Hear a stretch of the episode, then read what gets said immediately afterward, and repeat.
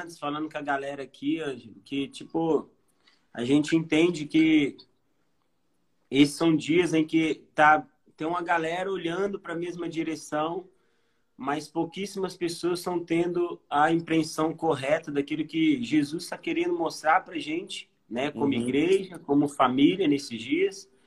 E primeiro eu quero falar para você que a gente, pelo menos aqui em casa, somos muito abençoados, alimentados com a forma intencional com que você faz as suas lives, como você libera os seus vídeos.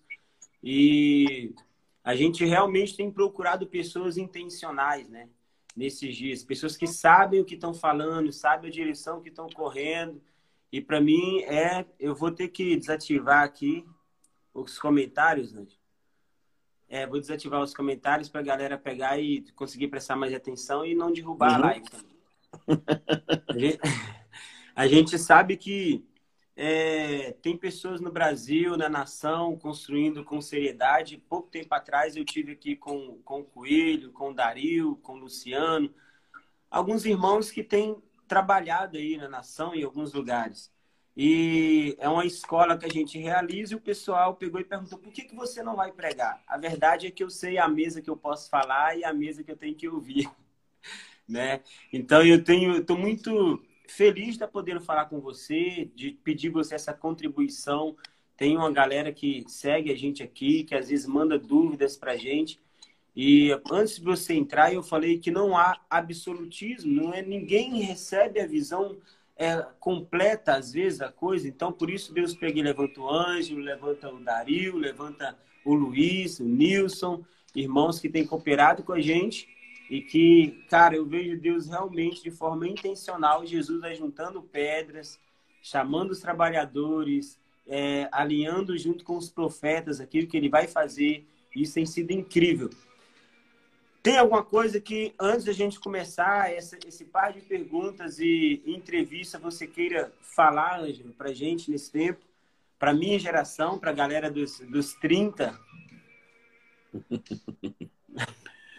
É, esse negócio de geração é engraçado, né? O, eu, fiz uma, eu fiz uma live com, com o Alessandro Vilas Boas, né?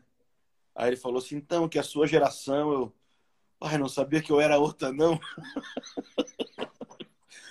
Ué, já fiquei tão velho assim, rapaz. Acho que agora eu sei como é que o meu pastor se sentia quando eu falava a mesma coisa sobre ele. hum. Não, é, é, cara, para mim, assim, é muito bom poder estar tá, tá aqui conversando, porque é, esse, eu, eu me propus, assim, que nesse tempo, na medida do possível, né, é, eu ia falar o máximo que eu pudesse é, para as pessoas, porque no primeiro dia que falaram sobre o coronavírus, de maneira mais séria, assim, mais, né? É, me bateu um desespero muito forte no coração. É, eu lembro, faz, faz mais de mês já, né? E eu estava sentado aqui em casa e eu e, e, eu tava, eu cheguei para minha esposa e chamei os meninos e falei, olha, talvez vá acontecer uma coisa muito ruim e, e, a gente tem que se preparar e tal. E eu saí, fui sair de carro para ir, acho que no supermercado. E no caminho eu comecei a me sentir pior ainda, porque eu comecei a ter a impressão de que, sabe, aquela, aquela coisa do medo que foi sendo gerado nas pessoas e tal, né? E eu fiquei sentindo como se se estivessem começando é, os dias do fim eu sentia que não estava preparado. E por preparado, é, eu não queria dizer assim que eu não não tô crente e não vou participar do arrebatamento e qualquer coisa assim. Não é isso não. Mas é, o que eu a expressão que eu uso é a preparação para as dinâmicas dos dias que virão. E e eu me senti muito, muito, muito triste com isso. E aí eu fui orar. E a primeira coisa que eu entendi é que eu deveria de falar para todo mundo tudo que eu já sabia. Uau. Mesmo que isso desse problema. Porque o que acontece? Eu tenho vários amigos que pensam diferente um do outro. Eu tenho líderes que pensam diferente de mim. É, eu faço parte de uma comunhão de igrejas, uma comunhão internacional de igrejas, que chama 412, que são igrejas ao redor do mundo inteiro. E também a gente pensa diferente. É, eu tenho comunhão com os irmãos da Atos 29, né? Eles são parceiros nossos. Também a gente pensa diferente. É, a gente tem comunhão com os irmãos da FAI, do Maranata, do Frontier Alliance International. Também não, a gente não pensa talvez exatamente igual em tudo. É, mas eu precisava falar mesmo que desse problema. Porque eu tive aquela sensação assim de que eu precisava alertar as pessoas o máximo que fosse possível dentro daquilo que eu sei, enquanto eu buscava é, me, é, ter um tipo de coração e estilo de vida que eu percebia que não tinha ainda. Então, tô, então no presente momento, eu estou fazendo as duas coisas. Eu estou falando para as pessoas tudo que eu posso, o quanto eu posso, e eu estou me preparando. E eu estava conversando com a minha esposa agora há pouco e eu falei assim: está acontecendo um negócio diferente. Porque Jesus está começando a me convencer por meio da minha própria, da minha própria pregação. Uau! Porque eu sempre falei de fim dos tempos. Mas tá tomando uma forma, porque eu tô. Imagina, eu tô quase. Todo dia eu faço uma live, tem um boletim profético, e, e aí tem os livros e os materiais e as conversas e, e, e os autores e os outros amigos que estão falando e a gente está conversando. Então, está é, tá começando a se tornar real. Uau. Então, o que eu queria falar para a sua geração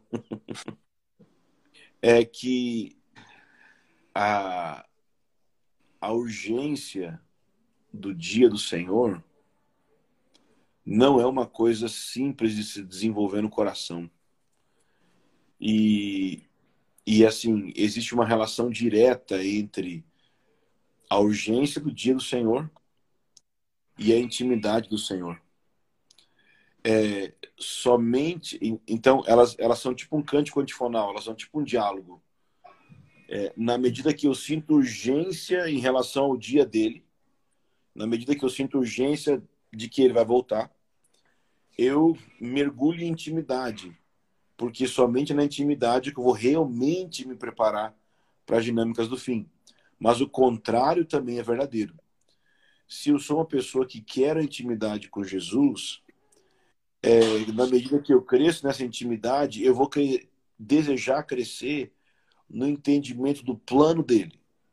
E aí eu vou me engajar também na urgência. Então, hoje em dia, a gente não tem muitas pessoas no Brasil que estão atentas para a urgência do dia do Senhor.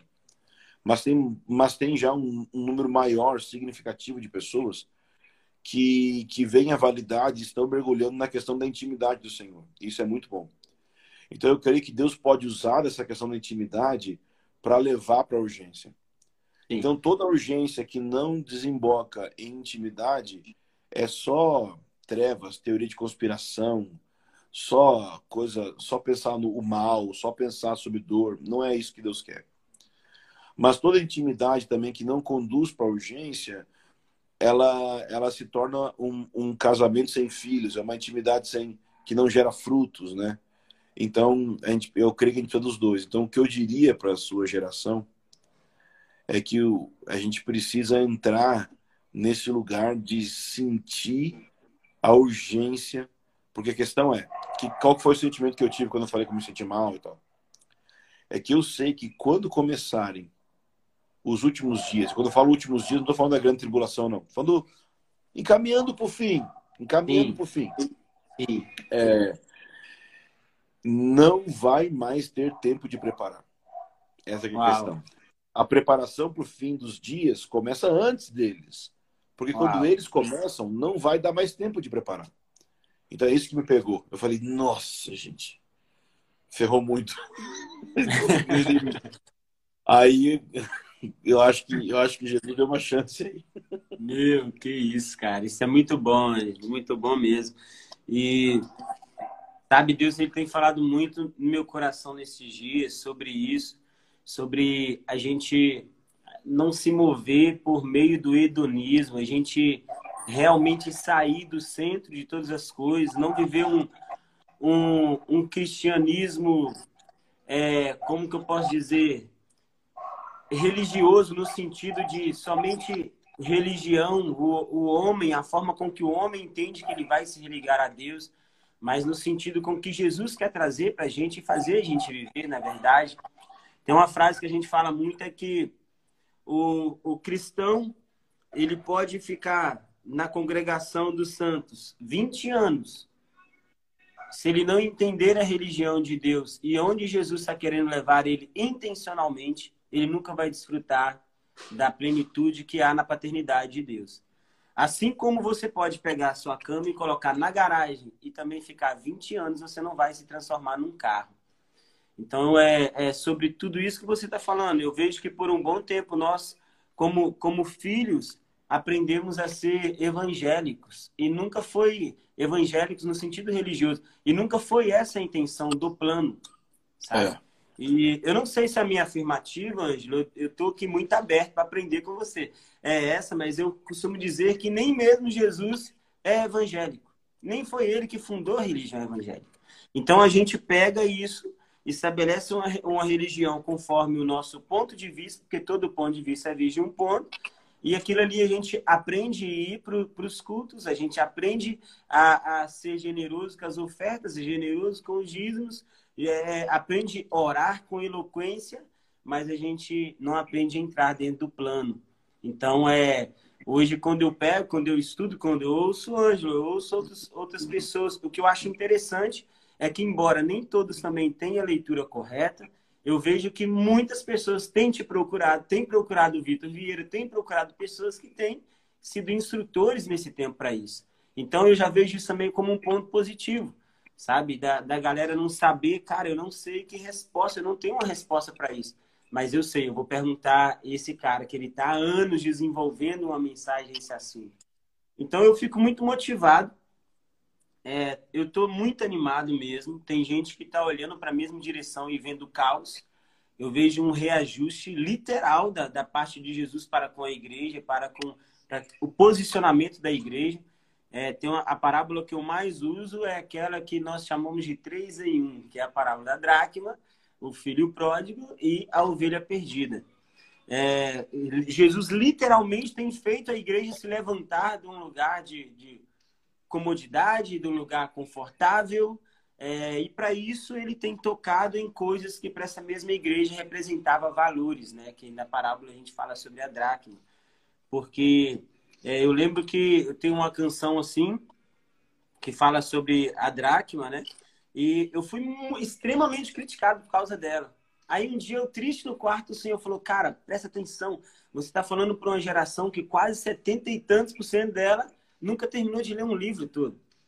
Você está falando para uma geração que a maioria deles nunca aprofundaram nas escrituras como deveria. Eu falei, uau, Deus, então eu não tenho motivo mesmo para ficar triste. Porque ah, por um tempo a gente aprendeu a ser evangélico, mas não emergiu como deveria nas escrituras, sabe?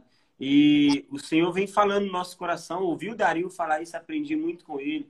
Sobre, o Dario falou, Rai, não se importe com isso, porque nunca foi por causa do, do filho pródigo, sempre foi sobre o pai.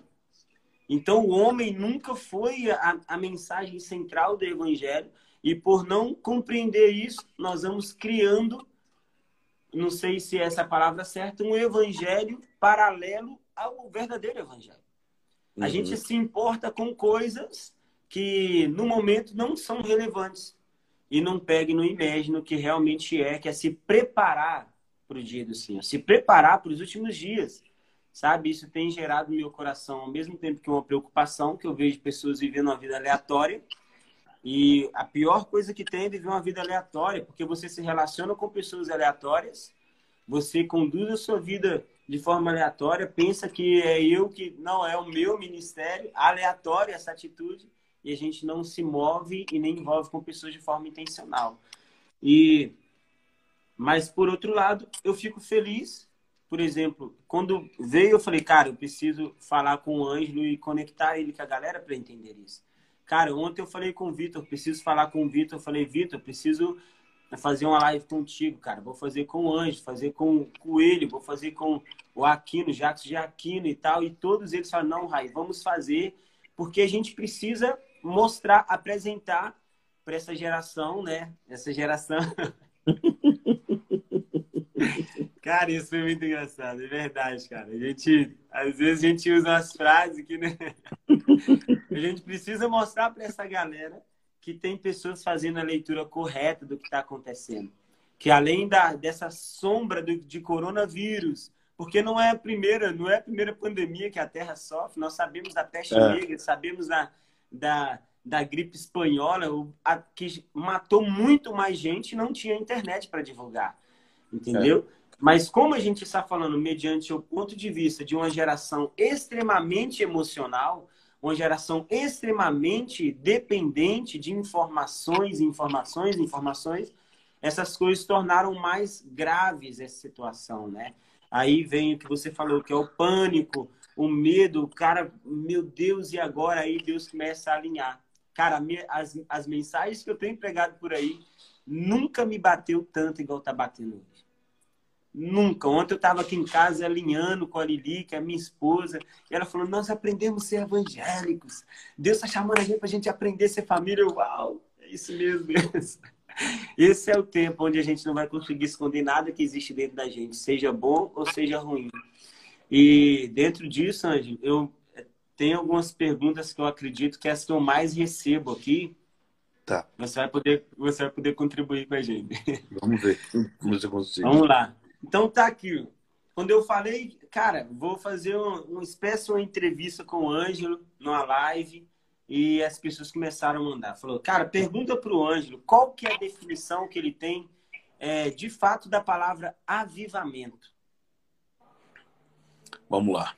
Avivamento. É... Bom, obviamente que a palavra avivamento, em termos de definição, definição etimológica, de definição de dicionário, é, tem a ver com dar vida para algo, né? Então, e no inglês é reavivamento, que geralmente usa nos livros e tal, né? Então é algo que tinha vida e deixou de ter. Se avivamento fosse só isso, então é, o primeiro avivamento na Bíblia foi quando Adão foi criado. Né? É, foi a primeira coisa que recebeu vida. Mas é, o que acontece é que o termo ele aparece uma ou duas vezes na Bíblia, né, em Abacuque, no Salmo, mas é, eu só um pouquinho. Tem alguma coisa, filho? Ah, vai pegar assim. Pode pegar. É meu? Ou é do seu irmão. então, é, o termo ele foi desenvolvido na história da igreja. O termo ele foi é, ele não é um, ele não é uma coisa assim que você vai encontrar uma doutrina bíblica do avivamento assim certinha, redondinha. Você não vai ter. Porque avivamento é um conceito que nasce a partir da história da igreja. Ele é um desenvolvimento posterior. É, assim como, por exemplo, é, a, a, a doutrina da Trindade é diferente, por exemplo a doutrina da Trindade, ela está na Bíblia, mas você não tem o termo Trindade na Bíblia. Mas a doutrina do avivamento, ela, ela não é que ela não está na Bíblia, mas é que geralmente o, o, o pensamento bíblico não era de ter avivamento. O pensamento bíblico sempre era de ter a, a restauração de todas as coisas, do Messias vir e restaurar tudo. Então, é, sempre era esse o alvo. Mas conforme a gente foi se desenvolvendo na, na história da igreja, a gente percebeu que existem momentos de visitação no Espírito, porque a igreja, a igreja em Atos nem teve como ter um, um longo período para ver essas fases, esses ciclos, né? Mas se você fosse definir então o avivamento da maneira assim, pegando Martin Lloyd Jones, pegando Richard Owen Roberts, caras que são, tipo, pegando uh, Leonard Ravenhill, todos os caras. Eu, eu é, é, é, John, é, John Lobo não é, é, Bom, esqueci o nome do cara agora. Mas é, eu peguei todos esses caras que são tipo os estudiosos de avivamento, como chama, né? Que tanto leem história quanto a teologia e tal. O resumo da coisa é avivamento é o que a gente chamaria de batismo com o Espírito Santo. Uau. É, obviamente que batismo com o Espírito Santo, dependendo da igreja que a pessoa é, pode significar uma coisa que a pessoa já recebe quando ela converte. Então, nas igrejas presbiterianas, nas igrejas batistas, o, o, o entendimento de o que é batismo com o Espírito Santo é a mesma coisa que a regeneração. E nas igrejas pentecostais é uma segunda ou uma experiência que vem para é, para empoderar a pessoa e tal, tal, tal. É, mas independente disso, a Bíblia, a Bíblia fala sobre enchimento e derramar do Espírito Santo. Isso a Bíblia fala. Então, imagina, imagina a figura do batismo é quando alguém é colocado dentro da água, né? Ele é imerso na água. Então, o batismo com o Espírito Santo, seja na conversão ou não, dependendo do que a pessoa pense, é a pessoa ser imersa e envolvida totalmente com o Espírito Santo, dentro e fora. Agora, você imagina uma igreja local inteira, como um corpo só, sendo imerso ao mesmo tempo no, na água do, desse batismo, entendeu? Ou seja, é um, é um batismo coletivo, simultâneo, do Espírito Santo sobre uma igreja local em uma região. Isso é Uau. o avivamento. Agora, existem as consequências do avivamento e os antecedentes do avivamento. Que geralmente na discussão as pessoas perguntam assim: ah, mas isso não é avivamento porque. Então, assim, é, o, o grande dilema das pessoas é quais são os resultados do avivamento. Isso é uma outra coisa. É, e, e, também tem muita pergunta sobre o que vem antes do avivamento. Isso é outra coisa. Mas o fenômeno Sim. em si está ali descrito em Atos 2. O Espírito Santo veio sobre eles. Ponto final. O, o é imediatismo, o imediatismo, imediatismo nosso já pega e foca como avivamento o resultado, né? A gente define o avivamento como o resultado, que é. E aí você é, pode gerar o resultado. Isso é que é, que é a questão é que você pode gerar o resultado sem avivamento. Porque o resultado Isso. vai ser conversão de almas. Sim. Okay? Conversão de almas é o primeiro. É, em segundo, o impacto na sociedade gerando mudanças. Então você pode e deve, eu acredito que deve. Existe uma. Deixa, eu, deixa eu abrir aqui o um negócio. Existe uma parada que não, não existe quase no Brasil, mas é chamado de revivalism que é tipo aviva, avivamentismo. E, e, tinha, tinha alguns caras. Talvez o Raven Hill era meio isso, assim. É, né, a gente tem que criticar um pouco os nossos heróis. Que é o que? É o cara que é tão assim. Tem que ter avivamento, tem que ter avivamento, tem que ter. Que se não tem avivamento, o cara não faz nada. Não tô dizendo que ele não fazia, ah, mas sim, às, vezes sim. dá aquela sensação assim, tipo, não, o que, que adianta evangelizar se não tem avivamento? O que, que adianta ter igreja São Avivamento? Só tem que orar e só tem que ir porque eles. Então, é, na história da igreja tem esses caras de revivalism, de avivamentismo. Em português fica estranho. E tem o outro lado, que é a galera que fala assim: não, o negócio é só Deus operar por, pelos meios da graça, da pregação, da oração, da comunhão, do partir do pão, e, e, e, vai ser assim direto e a coisa vai indo e vai sempre né? então, assim, e, e, aí o cara não acha que precisa de um rompimento, de uma coisa que. É... Ah, lembrei o nome do outro uh, cara que eu não que eu não estava lembrando o nome. Arthur Wallace. Arthur Wallace. Ele escreveu o livro In the Day of Your Power. E, e o, o grande lance dele é que ele fala o seguinte: que é, ele descobriu quando era criança, acho que por causa do avivamento de Gales, acho que ele, quando era criança, ele foi no avivamento de Gales, que é, quando o avivamento vem, você, em um mês, tem os resultados de 10 anos de trabalho. Uau, é basicamente uau. isso. Mas isso é fruto. Isso é fruto. Então, o que acontece? Às vezes eu posso criar um sistema que traz muita gente para a congregação, para congregar, e isso não é avivamento. é, isso, isso pode simplesmente ser o fato de que o pastor deixou de ser uma pessoa chata e burra e agora começou a pregar coisas que as pessoas entendem e tem uma igreja que as pessoas gostam de estar e isso é muito bom e tem que ter. Tem sim, que ter sim. isso. É, é, tem gente que fala, oh, o diabo tá segurando as almas. Pô, mas você vai ouvir o cara pregar, o cara não fala seis com meia dúzia, você não entende nada. É verdade. Nossa, não sabe cara. se comunicar, né, cara? Aí, sabe, você fica assim, ah, que esses jovenzinhos da internet aí pregando de graça e o diabo tá com. Pô, cara, mas o cara, o, o, o, o cara sabe falar, né? Ele sabe falar o é. mínimo. E, é. e, e, ele usa as, as redes sociais, ele, ele usa os, as coisas que tem. Então, avivamento é quando Deus simultaneamente, coletivamente, batiza ou introduz ou derrama uma realidade do Espírito Santo. E essa realidade, eu creio que ela se divide ou pode se dividir em três tipos de manifestação. Ok? E esses três tipos de manifestação do avivamento, é, eu creio que os três vão acontecer no fim dos tempos, é, mas às vezes você vai perceber que alguns lugares tem mais um do que o outro. Fogo, vento, vinho. Então, quando você é. lê, lê em Atos, diz que eles ouviram o som de um vento, viram, é, eles ouviram o som de um vento, eles viram as chamas de fogo e eles foram acusados de estar bêbados. É, e, e, e, depois, quando, quando o, o, Pedro vai pregar, ele fala sobre sangue, fogo e vapor de fumaça, né? Então, é, o, o que é avivamento do fogo? Fogo fala de purificação, fogo fala de santificação.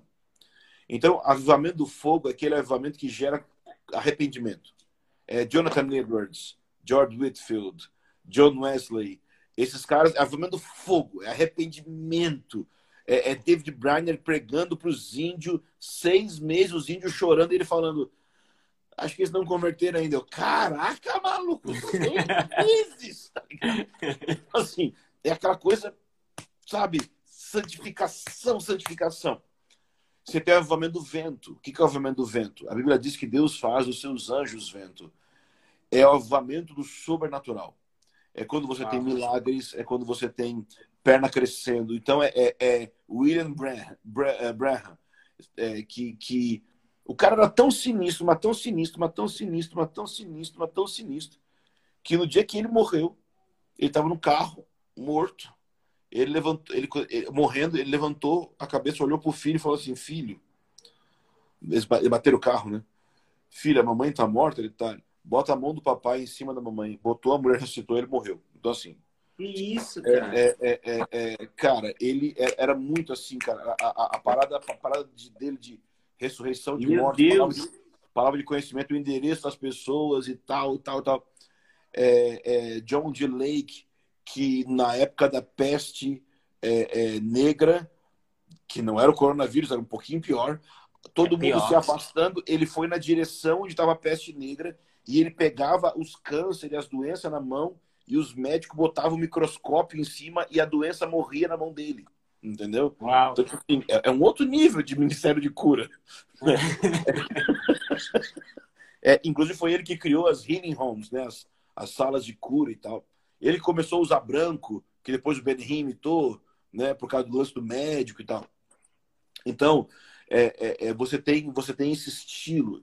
E você tem o avivamento do vinho, que é, Toronto e o que aconteceu no Brasil, é, é, é em BH, no passado, provavelmente era mais isso, que é aquele avivamento que não vai gerar muita conversão de almas, não vai gerar muito milagres, vai gerar risada.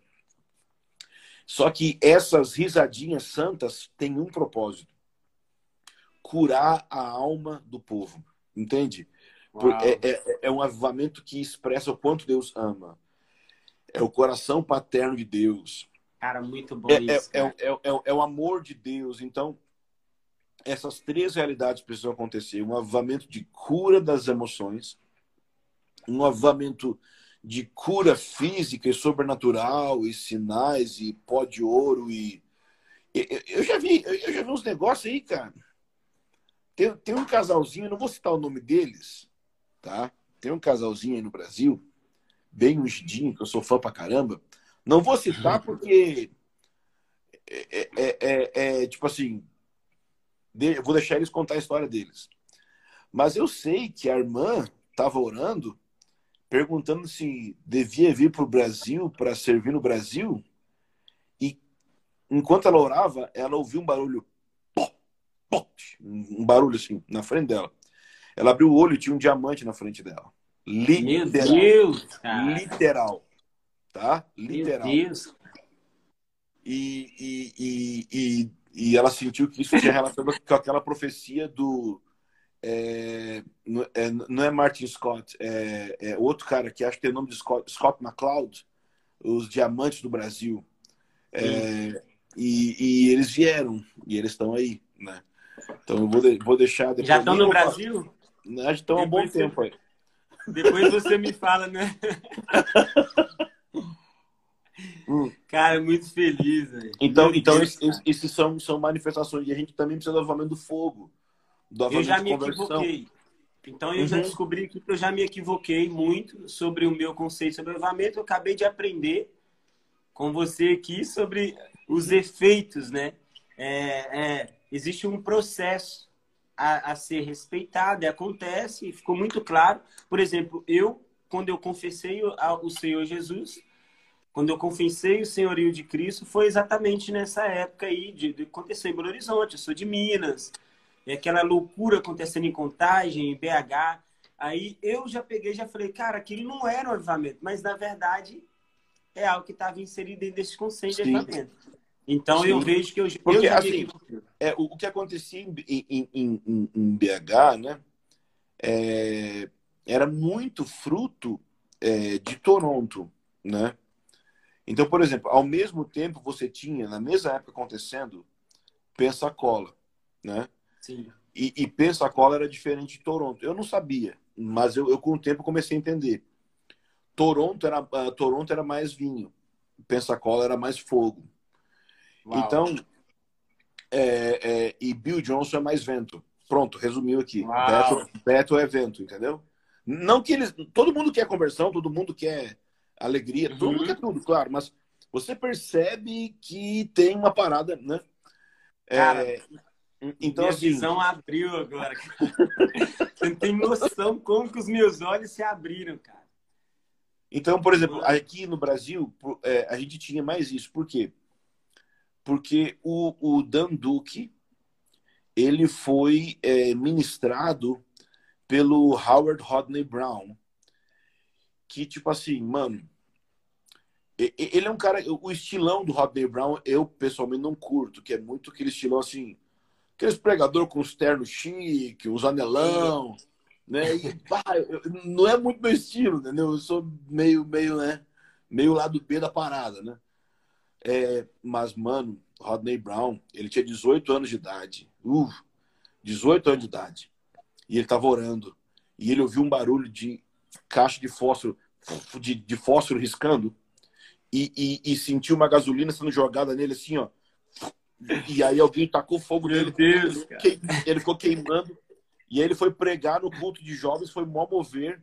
Aí passou e Deus disse assim para ele: Entendeu? Se prepara. Quando você fizer 30 anos, eu volto. Ele se Uau. preparou, cara, até os 30.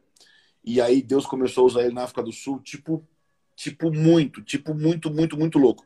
E era tipo, e era ali nos anos 80, onde, onde, onde rolou aquele avivamento que a gente chama da África do Sul. É, que, porque rolou uma parada na África do Sul, independente de Toronto, foi muito louca. E ele estava no meio. Então tinha uns cultos que ele fazia uma parada que depois eu fui ver o Danduque fazendo. Que é o quê? Ele deitava na plataforma do Madison Square Garden. Ele fez uma reunião. Ele ficava assim: bom, bom, bom, bom. É as línguas estranhas de sul-africano. Mano, eu pensei assim, maluco, esse cara parou a pregação no meio, deitou na plataforma e tá bababebo, bababebo. O que, que vai acontecer? Maluco, do nada, do nada, umas 10 velhas dá um salto e começa a correr ao redor do Madison Square Garden. Isso. Tipo assim, velha que não tinha como correr. Entendeu? Que ia perder as pernas. Rola uma doideira, uma doideira, uma doideira, mover, e, é... e ele não nada, fica, boa mesmo. Começa a chover ouro e pai. Então o Dan Duque pegou muito desse cara, pegou muito dele. E esse cara foi chave em Toronto. Ele, ele, ele, ele, foi muito usado por Deus. E já em Pensacola, você vai ver que o avamento rompeu um ano depois que o Leonard Ravenhill morreu. E Sim. que o Stephen Hill tinha muito contato com ele e tal, né? Então você vai ver que em Pensacola, o que, que aconteceu em Pensacola? Tem um, tem um vídeo, mano, é tipo você passar mal. O, o, o cara, o Stephen Hill, ele falava: Você tem três minutos para vir aqui se arrepender. Mano, o baterista começa. bater na bateria. As pessoas. Sabe, é, mezanino, tipo o segundo andar da igreja? Sim, As pessoas sim. pulavam de lá de cima para ir arrepender.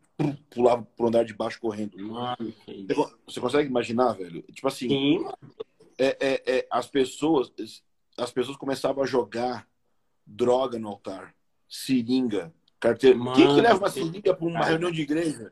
Ninguém. Que leva. Quem que- Eu vou no culto, mas vou levar uma seringa, uma heroína. é. Ninguém faz isso. Então, assim, tem a história de uma menina que. Duas meninas que foram fazer a capa da Playboy, porque Pensacola é uma praia. É, elas foram fazer a capa da Playboy na praia e acho que choveu no dia. E elas então chamaram o táxi e falaram assim: onde é que tem uma balada na cidade, o lugar mais agitado?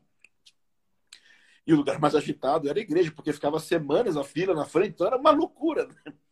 Ele não sabia, foi lá e deixou elas na, na fila da igreja. Elas entraram, converteram e não fizeram capa de Playboy nenhuma, entendeu? Então, assim. Agora, já em Toronto, o que acontecia? Tem, tem, tem uma entrevista de uma mulher que foi para Toronto com o marido, decidida a assassinar o marido. Ela, ela já estava com o plano pronto para matar ele. Porque o casamento tava, tipo, entendeu? Os caras botaram a mão nos dois, cara. Eles caíram, eles caíram para trás rindo. Curou o casamento em, em, em, em, em 10 minutos. Ela voltou a amar ele, voltou a amar o marido em 10 minutos. Meu Deus, cara. Como é que pode? Como é que pode, cara? Cara, é, é muita. Isso aí, cara, isso gera muita esperança, sabe? No meu coração. Eu, eu, eu tô te ouvindo e meu coração, assim, de forma literal, queimando, pegando fogo. Eu falo, Deus, a gente precisa experimentar, cara. O que É. o Senhor tem pra gente nesse tempo, sabe? Não é nem o que experimentou em Pensacola, não é o que nem experimentou, é o que Deus tem pra gente pra esse tempo. É, eu não sou, eu não, eu não sou saudosista. De, eu, eu gosto de testemunho porque é testemunho da fé, né? Sim, Mas, mas aquela coisa assim, Deus, com todo respeito aos meus amigos que possam falar algo assim, eu não quero que Deus faça de novo nada. sim. É, eu quero que Deus faça o novo, não de novo. É isso aí, cara. Então, assim, É isso eu- existe, existe o que gera o avivamento e existe o propósito do avivamento. Então, eu, eu comecei a ler um livro essa semana de um cara que participou de Pensacola. E, e o que ele disse para mim, primeira vez que eu estou dizendo isso abertamente aqui. O que ele disse no livro, para mim, se encaixa exatamente no que a gente viveu em, em Belo Horizonte, em Contagem. Que é o quê? Em poucos dias, meses e anos, é, naquele mover, porque a gente não estava a gente não estava ciente, mas naquele mover todo, algumas pessoas nem perceberam isso, mas naquele mover todo, aquela oração, aquela adoração, de alguma forma Deus estava fazendo um download de um arquivo zipado para dentro da gente. Uau. E o problema é que vai demorar anos para descompactar o que deu, o que tinha ali. Aí tem gente que está querendo um novo mover, mas as consequências do que Deus fez e as aplicações práticas, entende? Então a gente precisa é, analisar tipo assim, okay, o que Deus fez, qual é a sua palavra, como eu devo reagir, porque tem gente que fica, oh Deus, faz de novo, faz de novo. Não, calma aí, Deus, peraí, peraí, peraí, peraí, peraí, peraí, faz não, faz não, faz não. É. Porque eu, eu É. penso que, eu penso que a história da, da igreja uh, e da humanidade, geralmente tem, tem gente que pode pensar que a história da humanidade é só Deus fazendo as coisas. Outros vão pensar na história da humanidade só que é o fruto dos homens fazendo as coisas. Eu penso que a história da humanidade é uma relação entre os dois. Então, é como se Deus ele envia sementes do reino dele e, e a cultura, a terra, é, é, é que recebe. A humanidade decide o que faz com essa semente. Você vai semear ou não vai semear? Se você semeia aquilo que Deus deu, pode vir chuva e prosperar aquilo. Então existe uma relação de semeadura, colheita, semeadura, colheita, chuva, semeadura, colheita, chuva. Eu acho que a história da humanidade é mais ou menos assim, são é ciclos onde você corresponde ao que Deus está fazendo ou sofre por não corresponder e tal. Então, para mim, o tempo que a gente está hoje, eu sei que Deus pode mandar um novo mover, e eu estou super afim, mas eu penso que o tempo que a gente está agora é um tempo de edificar igrejas locais é, que entendam o que Deus fez no passado e consigam suportar o que Deus vai fazer no futuro. Para mim, é essa Uau. parada. Entendeu? Para é, mim, essa... o, o, o, nome do mover. Esposa... O nome do a minha esposa está ali atrás levantando a mão. A minha esposa está ali atrás levantando a mão.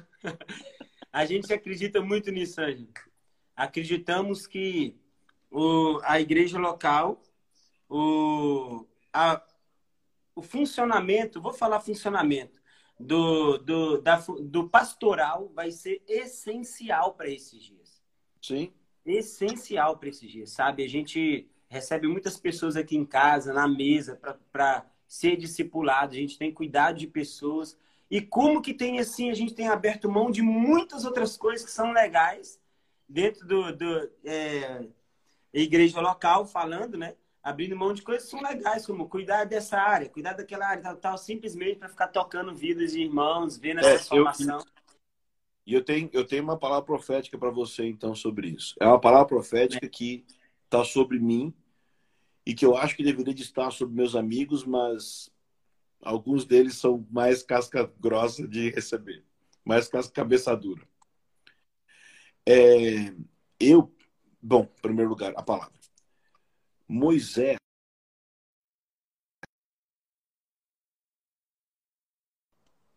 Travou. Voltou agora, né? Voltou, voltou. É. Moisés ficou 40 anos cuidando das ovelhas de Jetro. E só depois de 40 anos de pastoreamento no deserto é que ele se tornou o homem ideal para gerar os eventos de juízos escatológicos. Então, Anota aí, 40 anos. eu vou te falar então, porque... assim, é, eu penso que é nesse estágio que eu estou hoje eu estou pastoreando as ovelhas de Jetro. Eu não sou um pastor. Eu não sou um pastor. De jeito nenhum. É, mas eu estou pastoreando. Porque eu preciso da humildade do pastoral. Uau. Entende? Eu, eu, preciso da humildade de sentar com alguém que está com dificuldade no casamento e, e conversar com ela. Não é só falar de principados e potestades. É, é aguentar processos de conversa eu preciso celebrar a, uma, uma mulher que está grávida e eu preciso chorar com aquela que perdeu o bebê. Eu, eu preciso é, é, aprender é, quando tem um jovem chamado para o ministério e, e, e, conseguir encorajar ele no meio das lutas que eu também tive. Mas eu também tenho que, que ajudar aquelas pessoas que estão saindo do ministério, que estão velhas e, e já estão com a cabeça que não conseguem mais nem raciocinar direito, então, eu tenho que aprender a lidar com as gerações, mudar o meu discurso, minhas linguagens, minhas gírias de avivalista, que as pessoas não entendem nada. Então, sabe? E, e, começar a falar coisas que as pessoas entendem, mesmo que às vezes você tenha crise.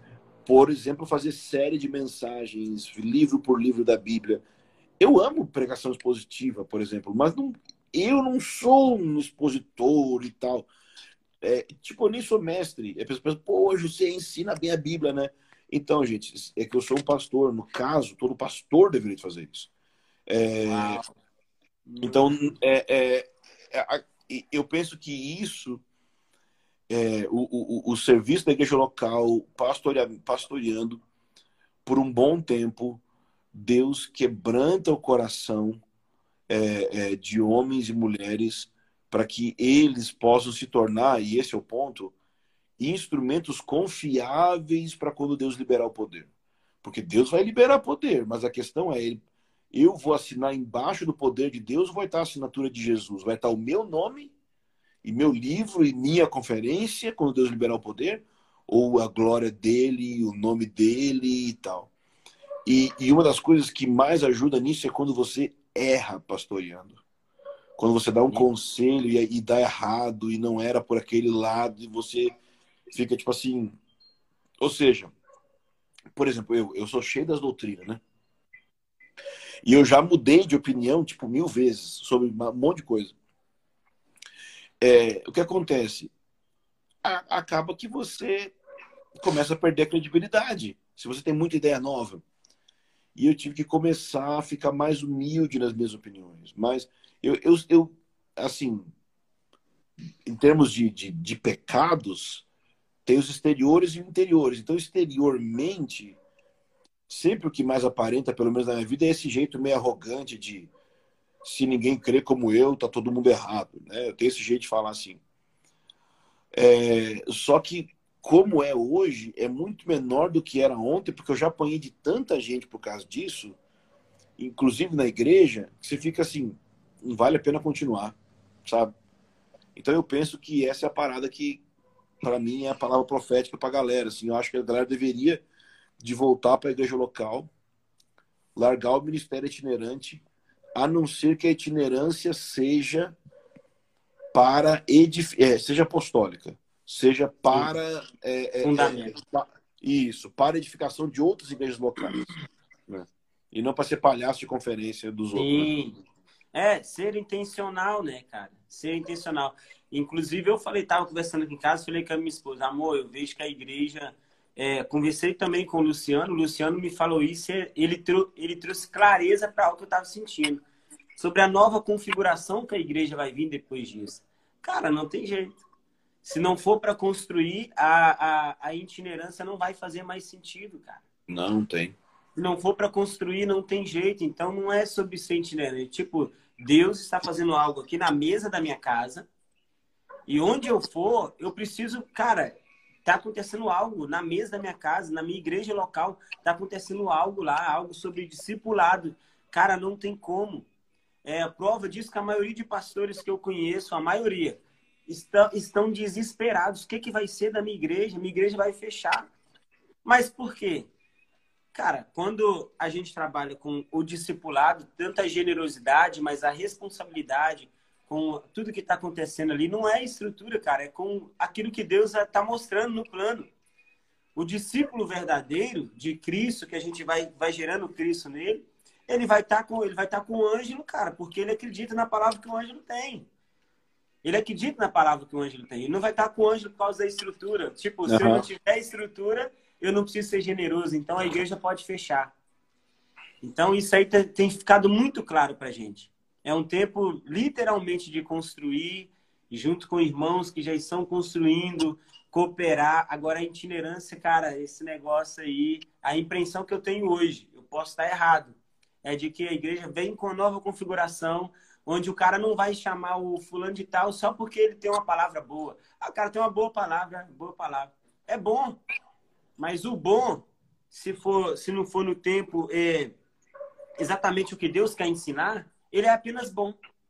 Né? É, eu, eu tenho, esses meus amigos da África do Sul, eles usam uma expressão que eu gosto muito, que eles falam building, not just blessing é, edificando, não só abençoando. Então, a gente pode ir num lugar ministrar e é uma bênção. Sim. Mas uma coisa é ser uma bênção para vários indivíduos. Outra coisa é alterar a edificação daquele lugar para que aquele lugar seja mais no prumo da edificação de Deus. Isso aí, aí é diferente. Entendeu? Isso é muito bom, cara. Eu, eu fiz vídeo chamada com dois pastores que eu tive na igreja deles, né, lá na, na família da fé deles, ministrando, tive três dias com eles e tal. Ele pegou e me chamou, tipo, no, no Zoom. Cara, eu preciso que você continue é, ensinando a galera da minha liderança. Eu falei, uau, Deus, é isso aí que eu quero. Eles não me chamaram, me chamaram para isso, para me falar para liderança, tá alinhando, falando, ensinar, ensinar coisas básicas do, do, do, cristianismo. Aí quando foi ontem, o outro também, cara, eu preciso que você fale com a minha liderança e tal. Então o que, que eu entendo? Eu não estou viajando, mas eu não estou deixando de construir. É. A gente, você está em casa, eu estou em casa, mas é com certeza tem pessoas aqui agora que estão tá ouvindo e falando, uau, é isso. Então, Ângelo, para mim ficou muito esclarecedor. Eu acredito que a gente deva ter 10 minutos nessa live apenas. Hum, acho, que tem, acho, que tem, menos. Você começou, você começou 11h56. É, você, tem é? quatro então... minutos, você tem 4 minutos. Então eu não vou, eu não vou falar, eu não vou te perguntar. Não, mas se você se quiser começar a, a, a, outra live, a gente vai mais 15, 20 minutos na outra live, se você quiser. Você salva, salva essa, então, compartilha beleza. e começa outra depois, tranquilo. Então, beleza, então tranquilo. Eu não queria tomar o seu tempo, sabe? Tô vendo as não. crianças aí, tá doido querendo o pai, tá querendo puxar. não, rolou até um silêncio aqui, eu não tô nem entendendo o que aconteceu. É mesmo, um silêncio Mano, é, então vamos lá. Então vou seguir o plano. Anjo, vamos lá. Predestinação, cara. É o que a galera mais me pergunta, bicho. Sério? Porque, tipo, eu vou, eu vou ler um versículo para você. Atos 13, 48. Os gentios, ouvindo isso, regozijavam-se e glorificavam a palavra do Senhor. E creram todos que haviam sido destinados a É esse aí, cara. É esse aí mesmo. Vamos lá. Olha só. Eu estava pensando ontem, antes de dormir, como é que eu ia te responder isso. Que a gente conversou ontem, né? Sobre as perguntas. Então, assim, eu penso, em primeiro lugar, é, que não existe versículo bíblico que eu possa dar para te convencer de uma verdade se você não está disposto a ser convencido. Uau! Então, assim, yes. é, se, se, se eu já começo, se eu já começo na conversa é, partindo da base que eu não vou mudar de opinião, não tem o que eu faça. E, e, e o contrário é verdadeiro também se o cara já está disposto a mudar, mesmo que seja errado e mentira, ele vai mudar também. Porque tem uma disposição prévia do coração. Então, é, na, na, na, na, reforma protestante, a gente tem um princípio que é o sola escritura. E o sola escritura basicamente é que somente a escritura é a base daquilo que a gente pensa, daquilo que a gente crê. Mas não quer dizer que porque você você tem a, a única a Bíblia somente como base, que você não tenha outras coisas que não são base, mas que ajudam a refletir também. O que, que eu estou querendo, querendo dizer com isso? É que eu poderia aqui citar vários versículos que você vai usar para afirmar é, é, é, algumas coisas sobre predestinação e outros versículos para afirmar o contrário. E ia ser tipo uma guerra de versículo. Então, só a escritura não funciona na base de guerra de versículo. Eu cito um, você cita outro. Eu cito um, você cita outro. Não. Porque existe um processo de como a Bíblia é interpretada. Então, a, a, a, a live vai cair, talvez, mas eu, eu quero começar a próxima a partir daí. Existe um, um objetivo dentro de cada doutrina. E se a gente olhar uma doutrina fora do propósito para o qual ela foi criada por Deus, a gente vai desviar. Então, a gente pode entrar num, num guerra de versículo, é, é, de, debate sem sentido, Coisas desse tipo assim. Então, eu acho que a gente precisa entender o alvo de Deus em cada doutrina, tá? Sim. Então, encerra a live aí e a gente já começa a próxima, então. Sim. Pessoal, vou encerrar para começar a próxima para o Ângelo pegar e tá falando, falando com a galera aqui, Ângelo, que, tipo, a gente entende que esses são dias em que tá tem uma galera olhando para a mesma direção, mas pouquíssimas pessoas estão tendo a impressão correta daquilo que Jesus está querendo mostrar para gente, né, como uhum. igreja, como família nesses dias.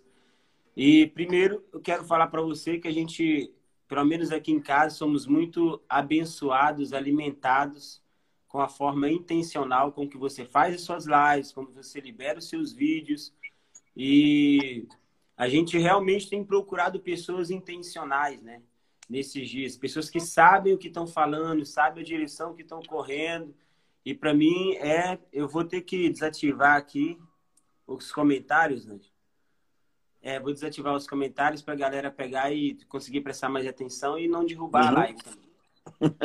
a, gente, a gente sabe que é, tem pessoas no Brasil, na nação, construindo com seriedade. Pouco tempo atrás eu tive aqui com, com o Coelho, com o Dario, com o Luciano, alguns irmãos que têm trabalhado aí na nação em alguns lugares. E é uma escola que a gente realiza e o pessoal pegou e perguntou por que, que você não vai pregar? A verdade é que eu sei a mesa que eu posso falar e a mesa que eu tenho que ouvir. né? Então eu tenho, estou muito feliz de podendo falar com você, de pedir você essa contribuição. Tem uma galera que segue a gente aqui, que às vezes manda dúvidas para a gente. E antes de você entrar, eu falei que não há absolutismo, não é ninguém recebe a visão é, completa às vezes a coisa. Então, por isso Deus pega e levanta o Ângelo, levanta o Dario, levanta o Luiz, o Nilson, irmãos que têm cooperado com a gente e que, cara, eu vejo Deus realmente de forma intencional, Jesus vai juntando pedras, chamando os trabalhadores, é, alinhando junto com os profetas aquilo que ele vai fazer. Isso tem sido incrível. Tem alguma coisa que, antes da gente começar essa, esse par de perguntas e entrevista, você queira falar, Ângelo, para gente nesse tempo? Para minha geração, para a galera dos, dos 30? É, esse negócio de geração é engraçado, né? O, eu, fiz uma, eu fiz uma live com, com o Alessandro Vilas Boas, né? Aí ele falou assim, então, que a sua geração, eu... Ai, não sabia que eu era outra, não. Ué, já fiquei tão velho assim, rapaz.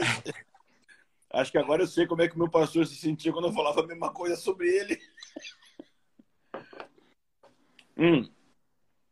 Não, é, é, cara, para mim, assim, é muito bom poder estar tá, tá aqui conversando, porque é, esse, eu, eu me propus, assim, que nesse tempo, na medida do possível, né, é, eu ia falar o máximo que eu pudesse é, para as pessoas, porque no primeiro dia que falaram sobre o coronavírus, de maneira mais séria, assim, mais, né? É, me bateu um desespero muito forte no coração. É, eu lembro, faz, faz mais de mês já, né? E eu estava sentado aqui em casa e eu e, e, eu tava, eu cheguei para minha esposa e chamei os meninos e falei, olha, talvez vá acontecer uma coisa muito ruim e, e, a gente tem que se preparar e tal. E eu saí, fui sair de carro para ir, acho que no supermercado.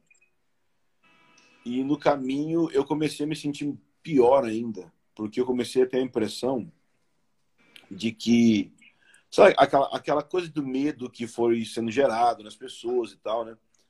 E eu fiquei sentindo como se se estivessem começando é, os dias do fim eu sentia que não estava preparado. E por preparado, é, eu não queria dizer assim que eu não não tô crente e não vou participar do arrebatamento e qualquer coisa assim. Não é isso não. Mas é, o que eu a expressão que eu uso é a preparação para as dinâmicas dos dias que virão. E e eu me senti muito, muito, muito triste com isso. E aí eu fui orar. E a primeira coisa que eu entendi é que eu deveria de falar para todo mundo tudo que eu já sabia. Uau. Mesmo que isso desse problema. Porque o que acontece? Eu tenho vários amigos que pensam diferente um do outro. Eu tenho líderes que pensam diferente de mim. É, eu faço parte de uma comunhão de igrejas, uma comunhão internacional de igrejas, que chama 412, que são igrejas ao redor do mundo inteiro. E também a gente pensa diferente. É, eu tenho comunhão com os irmãos da Atos 29, né? Eles são parceiros nossos. Também a gente pensa diferente. É, a gente tem comunhão com os irmãos da FAI, do Maranata, do Frontier Alliance International. Também não, a gente não pensa talvez exatamente igual em tudo. É, mas eu precisava falar mesmo que desse problema. Porque eu tive aquela sensação assim de que eu precisava alertar as pessoas o máximo que fosse possível dentro daquilo que eu sei, enquanto eu buscava é, me, é, ter um tipo de coração e estilo de vida que eu percebia que não tinha ainda. Então, tô, então no presente momento, eu estou fazendo as duas coisas. Eu estou falando para as pessoas tudo que eu posso, o quanto eu posso, e eu estou me preparando. E eu estava conversando com a minha esposa agora há pouco e eu falei assim: está acontecendo um negócio diferente. Porque Jesus está começando a me convencer por meio da minha própria, da minha própria pregação. Uau! Porque eu sempre falei de fim dos tempos. Mas tá tomando uma forma, porque eu tô. Imagina, eu tô quase. Todo dia eu faço uma live, tenho um boletim profético, e, e aí tem os livros e os materiais e as conversas e, e, e os autores e os outros amigos que estão falando e a gente está conversando. Então, está é, tá começando a se tornar real. Então, o que eu queria falar para a sua geração é que a, a urgência do dia do Senhor não é uma coisa simples de se desenvolver no coração. E, e assim, existe uma relação direta entre a urgência do dia do Senhor e a intimidade do Senhor. É, somente. Então, elas, elas são tipo um cântico antifonal, elas são tipo um diálogo. É, na medida que eu sinto urgência em relação ao dia dele, na medida que eu sinto urgência de que ele vai voltar, eu mergulho em intimidade, porque somente na intimidade que eu vou realmente me preparar para as dinâmicas do fim. Mas o contrário também é verdadeiro. Se eu sou uma pessoa que quer a intimidade com Jesus, é, na medida que eu cresço nessa intimidade, eu vou cre desejar crescer no entendimento do plano dele. E aí eu vou me engajar também na urgência. Então, hoje em dia, a gente não tem muitas pessoas no Brasil que estão atentas para a urgência do dia do Senhor. Mas tem, mas tem já um, um número maior, significativo de pessoas que, que veem a validade e estão mergulhando na questão da intimidade do Senhor. Isso é muito bom. Então eu creio que Deus pode usar essa questão da intimidade para levar para a urgência. Sim. Então toda urgência que não desemboca em intimidade é só trevas, teoria de conspiração, só coisa, só pensar no mal, só pensar sobre dor. Não é isso que Deus quer. Mas toda intimidade também que não conduz para urgência ela, ela se torna um, um casamento sem filhos, é uma intimidade sem que não gera frutos, né? Então, a gente, eu creio que a gente precisa dos dois. Então, o que eu diria para a sua geração é que o, a gente precisa entrar nesse lugar de sentir a urgência, porque a questão é, que, qual foi o sentimento que eu tive quando eu falei que eu me senti mal e tal? É que eu sei que quando começarem os últimos dias. Quando eu falo últimos dias, não estou falando da grande tribulação, não. Estou falando encaminhando para o fim. Encaminhando para o fim. Sim. É, não vai mais ter tempo de preparar. Essa é a questão. A preparação para o fim dos dias começa antes deles. Porque quando eles começam, não vai dar mais tempo de preparar. Então é isso que me pegou. Eu falei, nossa, gente, ferrou muito. Aí eu acho que eu acho que Jesus deu uma chance aí. Meu, que isso, cara. Isso é muito bom, muito bom mesmo.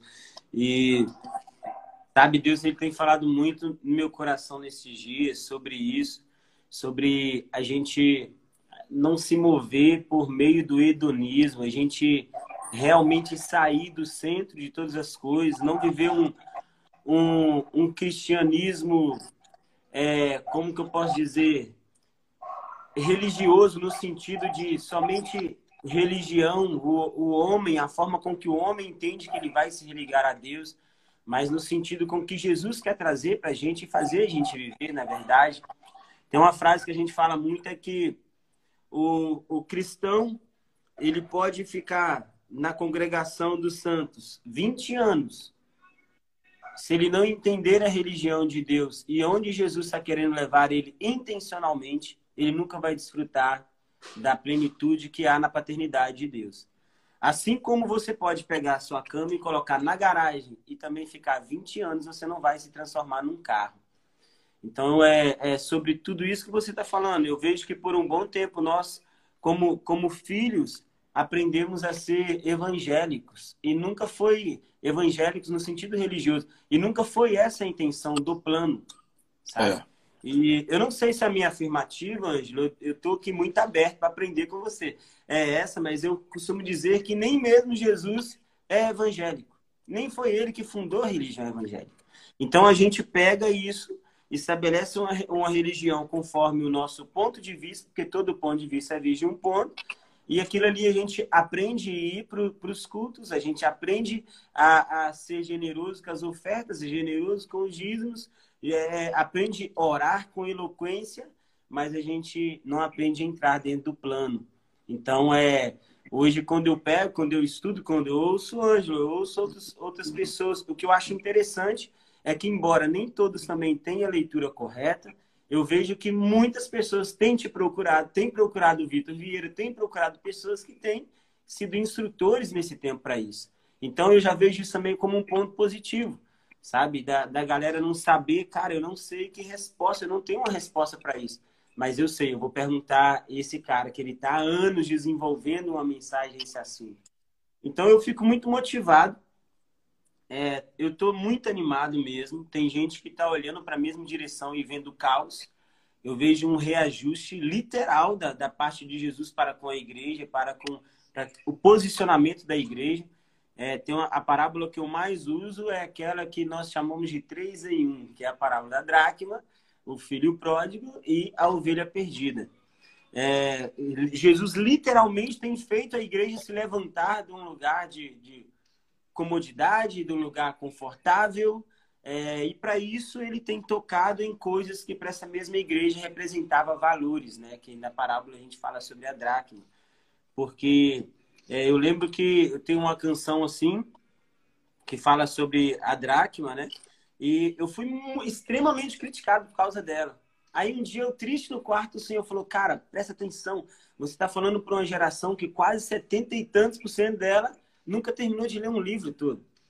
Você está falando para uma geração que a maioria deles nunca aprofundaram nas escrituras como deveria. Eu falei, uau, Deus, então eu não tenho motivo mesmo para ficar triste porque ah, por um tempo a gente aprendeu a ser evangélico, mas não emergiu como deveria nas escrituras, sabe?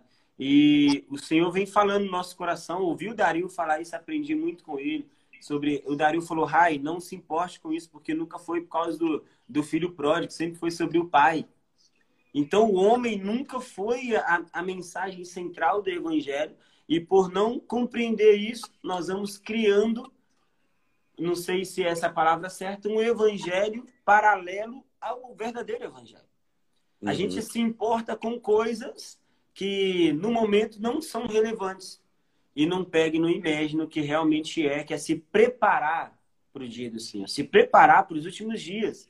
Sabe, isso tem gerado no meu coração, ao mesmo tempo que uma preocupação, que eu vejo pessoas vivendo uma vida aleatória, e a pior coisa que tem é viver uma vida aleatória, porque você se relaciona com pessoas aleatórias, você conduz a sua vida de forma aleatória, pensa que é eu que não é o meu ministério, aleatória essa atitude, e a gente não se move e nem envolve com pessoas de forma intencional. E mas por outro lado, eu fico feliz, por exemplo, quando veio eu falei, cara, eu preciso falar com o Ângelo e conectar ele com a galera para entender isso.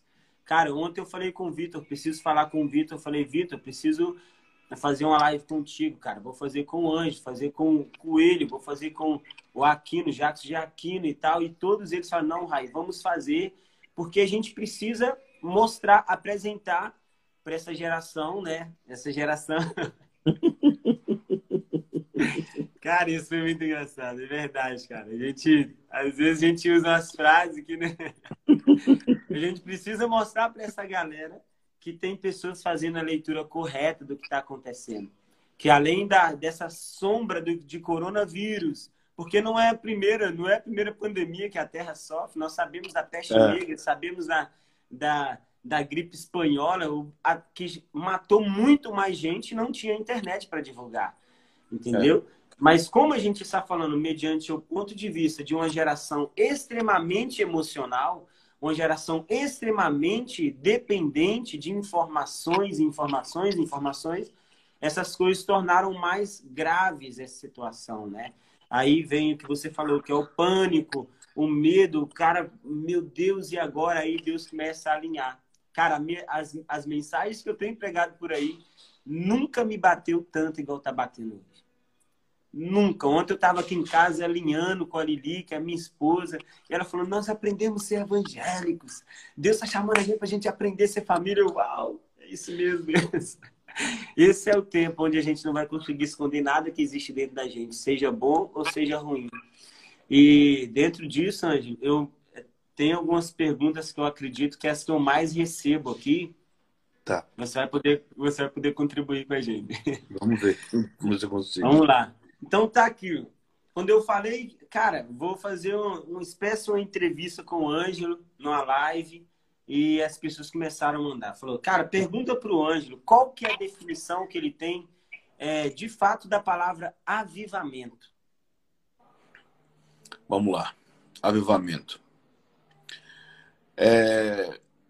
Bom, obviamente que a palavra avivamento, em termos de definição, definição etimológica, de definição de dicionário, é, tem a ver com dar vida para algo, né? Então, e no inglês é reavivamento, que geralmente usa nos livros e tal, né? Então é algo que tinha vida e deixou de ter.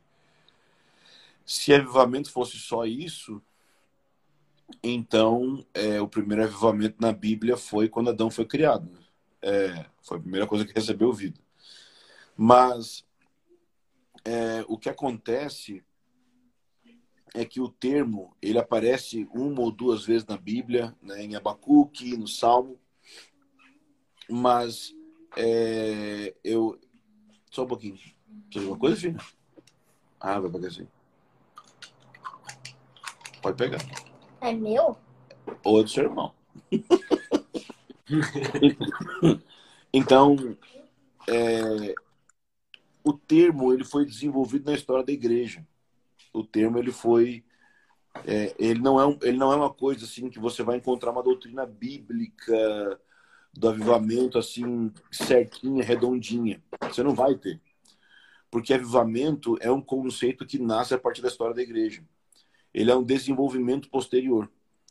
É, assim como, por exemplo, é, a, a, a doutrina da Trindade é diferente, por exemplo a doutrina da Trindade ela está na Bíblia, mas você não tem o termo Trindade na Bíblia. Mas a doutrina do avivamento, ela, ela não é que ela não está na Bíblia, mas é que geralmente o, o, o pensamento bíblico não era de ter avivamento.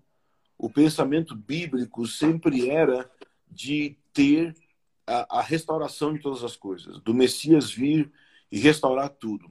Então, é, sempre era esse o alvo. Mas conforme a gente foi se desenvolvendo na, na história da igreja, a gente percebeu que existem momentos de visitação no Espírito, porque a igreja, a igreja em Atos nem teve como ter um, um longo período para ver essas fases, esses ciclos, né?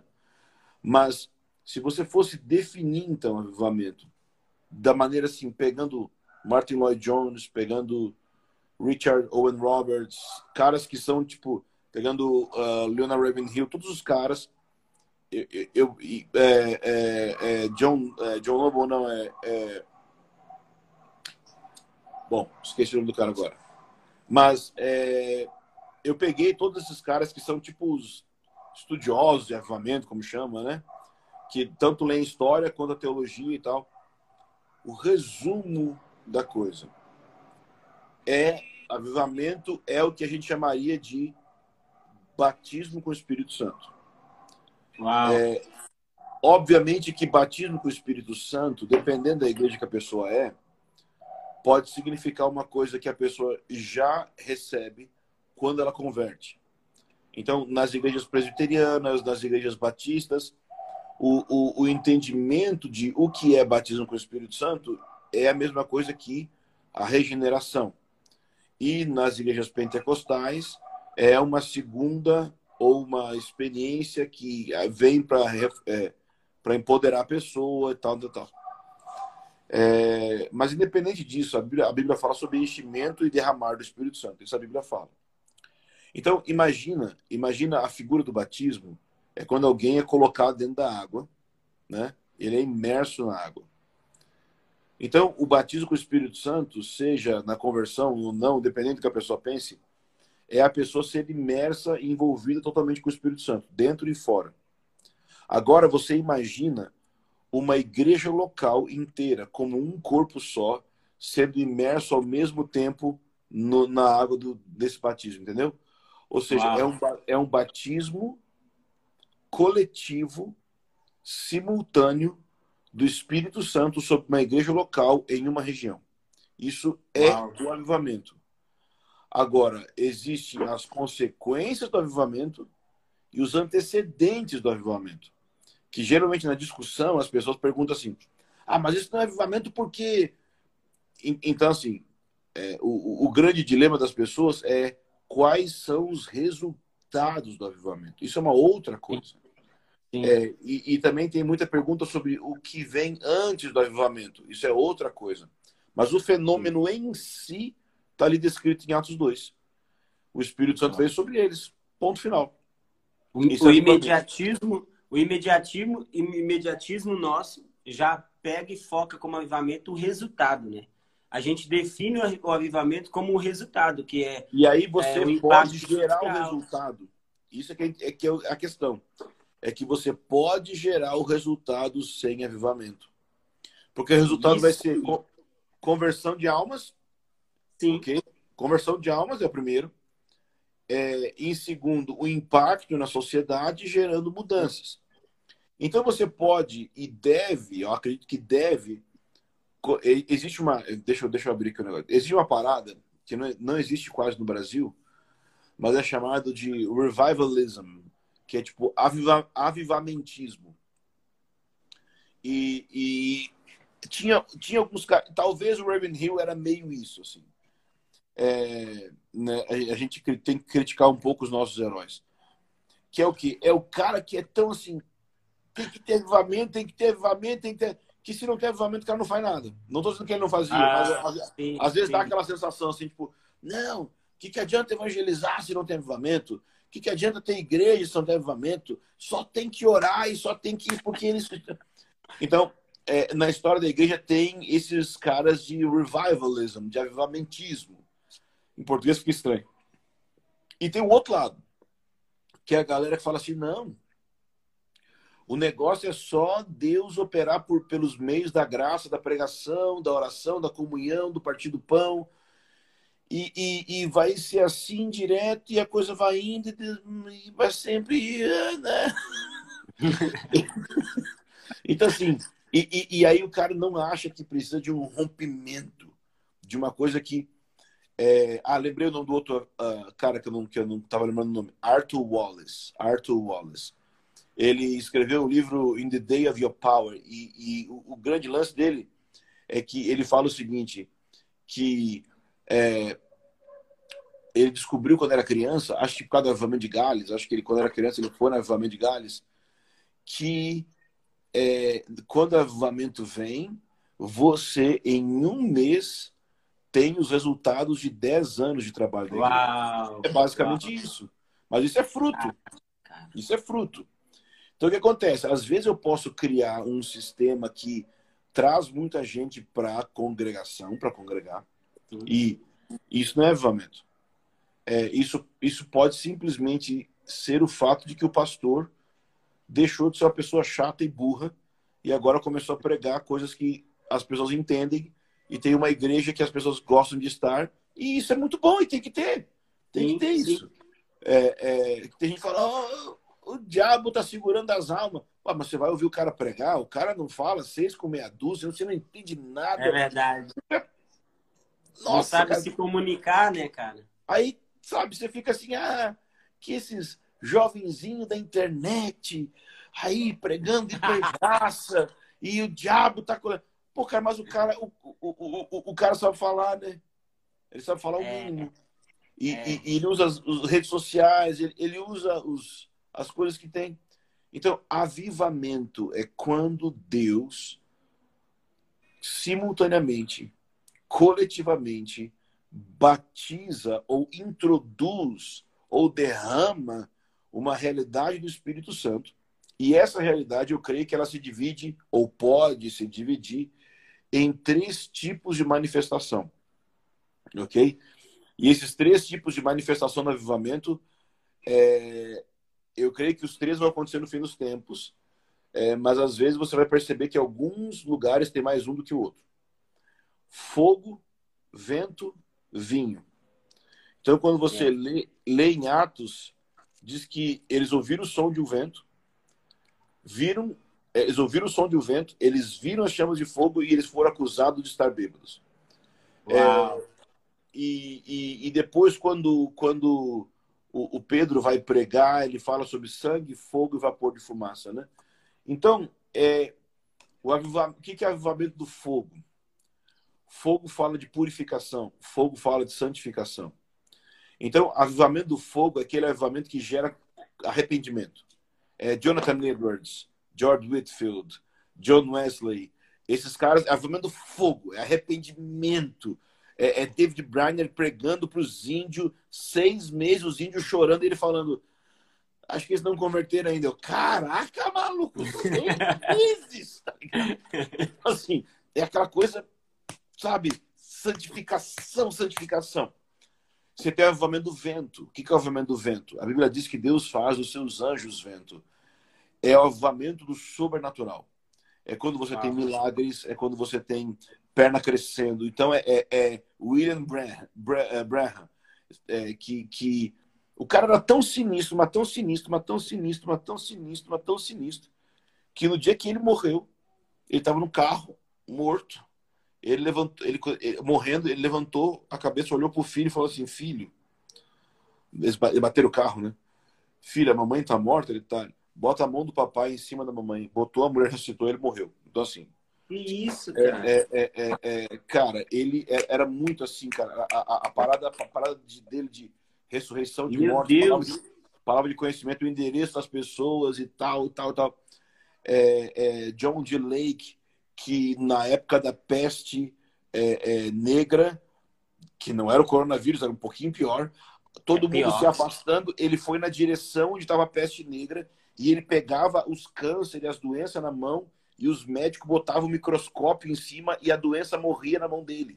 Entendeu? Uau. Então, tipo assim, é, é, um outro nível de ministério de cura.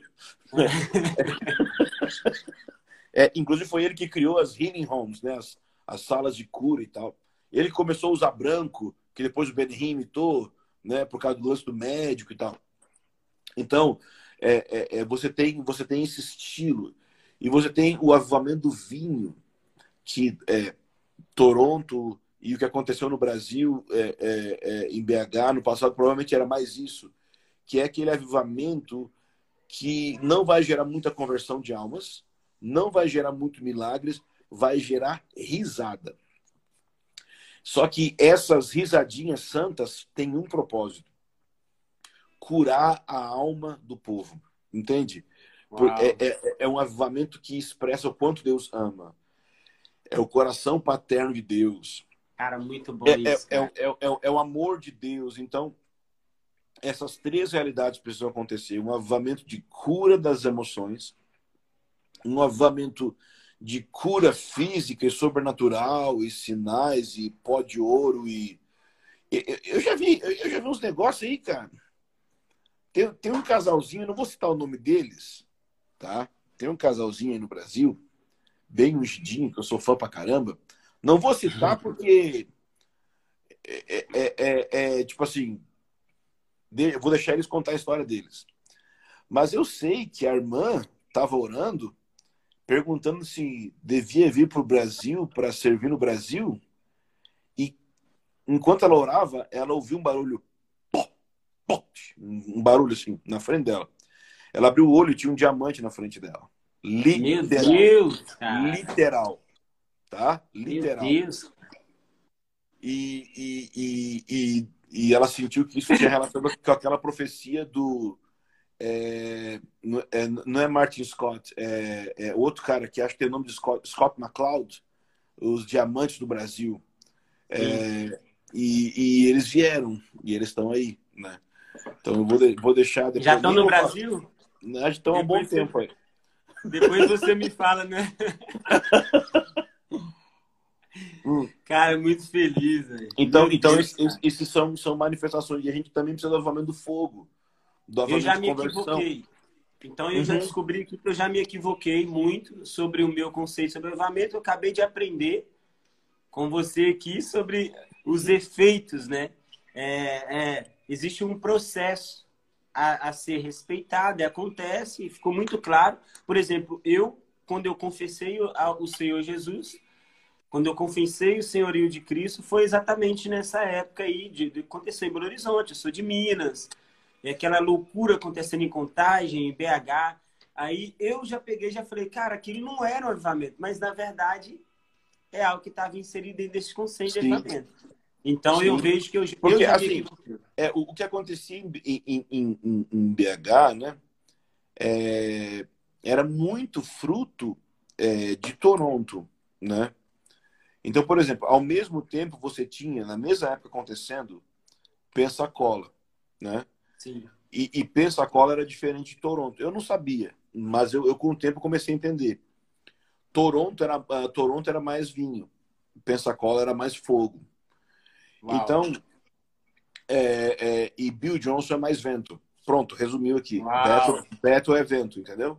Não que eles. Todo mundo quer conversão, todo mundo quer alegria, uhum. todo mundo quer tudo, claro, mas você percebe que tem uma parada, né?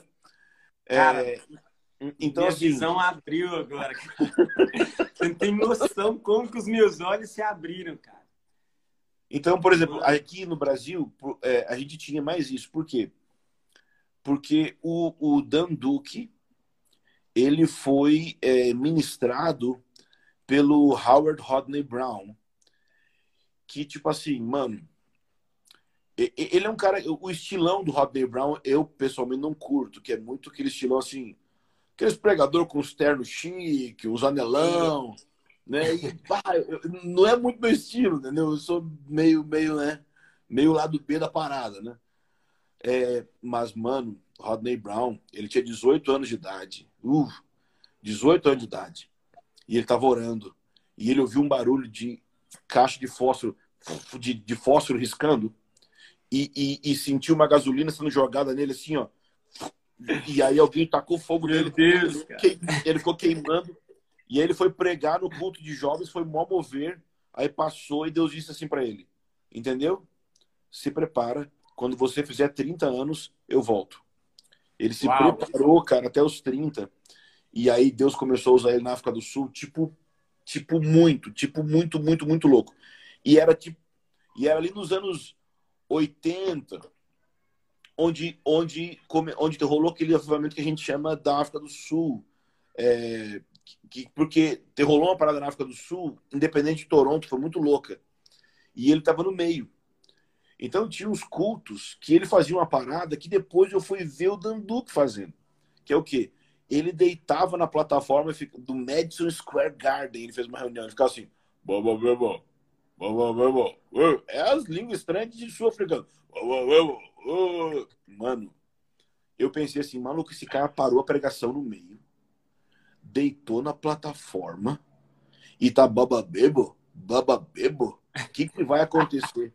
Maluco, do nada, do nada, umas 10 velhas dá um salto e começa a correr ao redor do Madison Square Garden. Isso. Tipo assim, velha que não tinha como correr. Entendeu? Que ia perder as pernas. Rola uma doideira, uma doideira, uma doideira, mover e é. E ele não ele fica, boa mesmo. Começa a chover ouro e pai. Então o Dan Duke pegou muito desse cara, pegou muito dele. E esse cara foi chave em Toronto. Ele, ele, ele, ele, ele foi muito usado por Deus. E já em Pensacola, você vai ver que o avivamento rompeu um ano depois que o Leonard Ravenhill morreu. E que o Stephen Hill tinha muito contato com ele e tal, né? Então você vai ver que em Pensacola, o que, que aconteceu em Pensacola? Tem um, tem um vídeo, mano, é tipo você passar mal. O, o, o cara, o Stephen Hill, ele falava: Você tem três minutos para vir aqui se arrepender. Mano, o baterista começa. Bum, bum, bater na bateria. As pessoas. sabe, é, mezanino, tipo o segundo andar da igreja? Sim, As pessoas sim. pulavam de lá de cima para ir arrepender. Pulavam pro andar de baixo correndo. Mano, Você consegue imaginar, velho? Tipo assim, sim. é, é, é, as pessoas as pessoas começavam a jogar droga no altar, seringa, carteira. Mano, Quem que leva uma seringa para uma cara. reunião de igreja? Ninguém Que leva. Quem que- Eu vou no culto, mas vou levar uma seringa, uma heroína. É, Ninguém faz isso.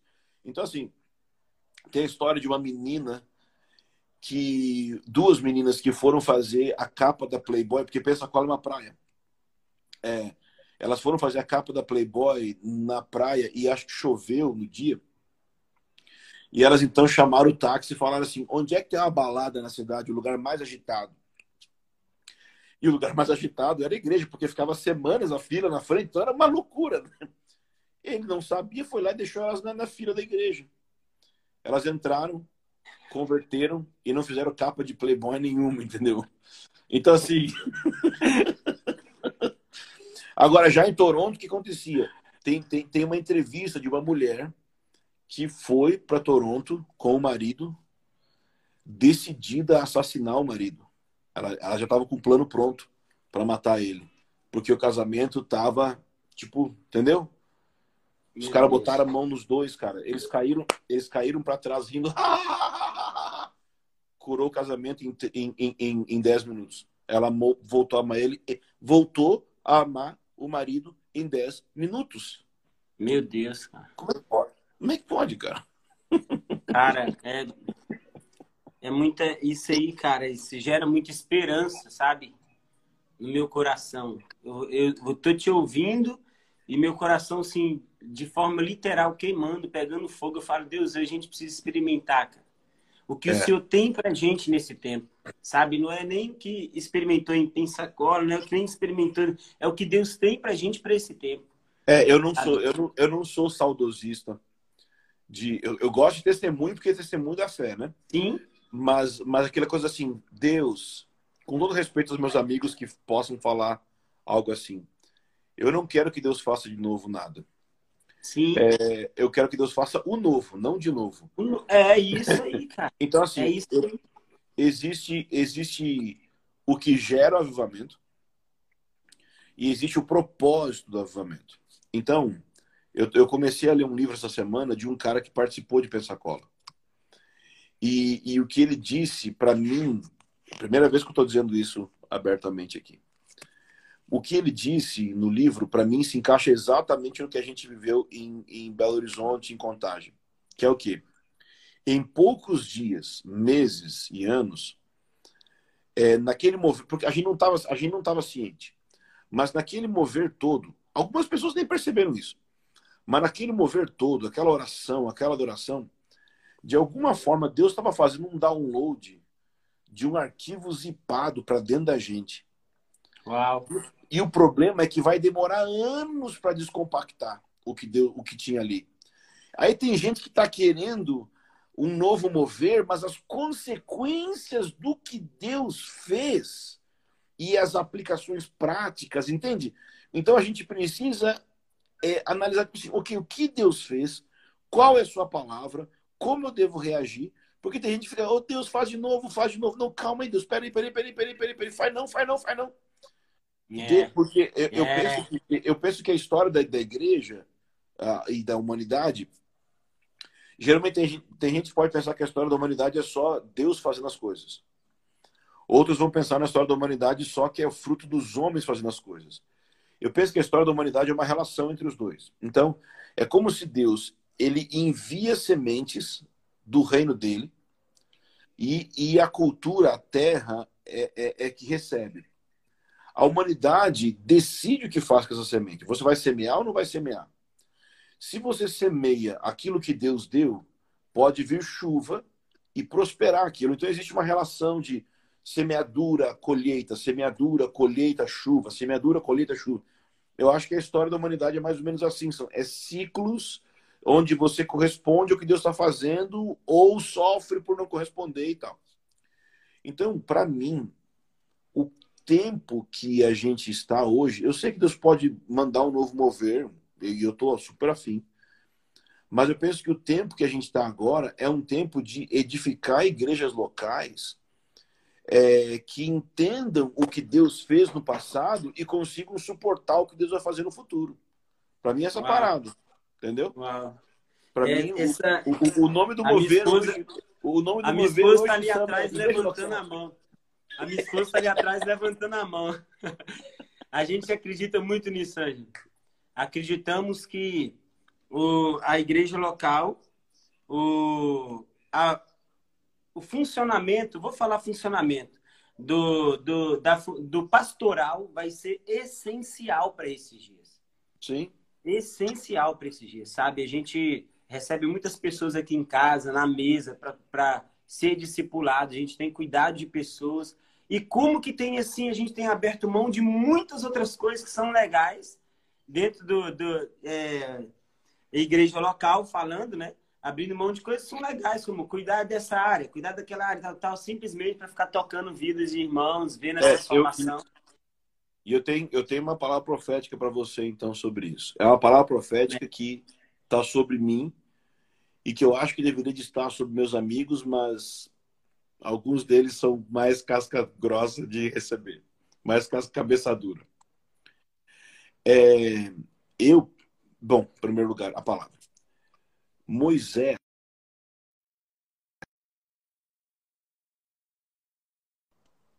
Travou. Voltou agora, né? Voltou, voltou. É. Moisés ficou 40 anos cuidando das ovelhas de Jetro. E só depois de 40 anos de pastoreamento no deserto é que ele se tornou o homem ideal para gerar os eventos de juízos escatológicos. Então, Anota aí, 40 anos. eu vou te falar então, assim, é, eu penso que é nesse estágio que eu estou hoje. Eu estou pastoreando as ovelhas de Jetro. Eu não sou um pastor. Eu não sou um pastor. De jeito nenhum. É, mas eu estou pastoreando. Porque eu preciso da humildade do pastoral. Uau. Entende? Eu, eu, preciso da humildade de sentar com alguém que está com dificuldade no casamento e, e conversar com ela. Não é só falar de principados e potestades. É, é aguentar processos de conversa. Eu preciso celebrar a, uma, uma mulher que está grávida e eu preciso chorar com aquela que perdeu o bebê. Eu, eu preciso é, é, aprender é, quando tem um jovem chamado para o ministério e, e, e conseguir encorajar ele no meio das lutas que eu também tive. Mas eu também tenho que, que ajudar aquelas pessoas que estão saindo do ministério, que estão velhas e, e já estão com a cabeça que não consegue mais nem raciocinar direito. Então, eu tenho que aprender a lidar com as gerações, mudar o meu discurso, minhas linguagens, minhas gírias de avivalista, que as pessoas não entendem nada. Então, sabe? E, e, e começar a falar coisas que as pessoas entendem mesmo que às vezes você tenha crise. Por exemplo, fazer série de mensagens, livro por livro da Bíblia. Eu amo pregação expositiva, por exemplo, mas não, eu não sou um expositor e tal. É, tipo, eu nem sou mestre. A pessoa pensa, pô, hoje você ensina bem a Bíblia, né? Então, gente, é que eu sou um pastor. No caso, todo pastor deveria fazer isso.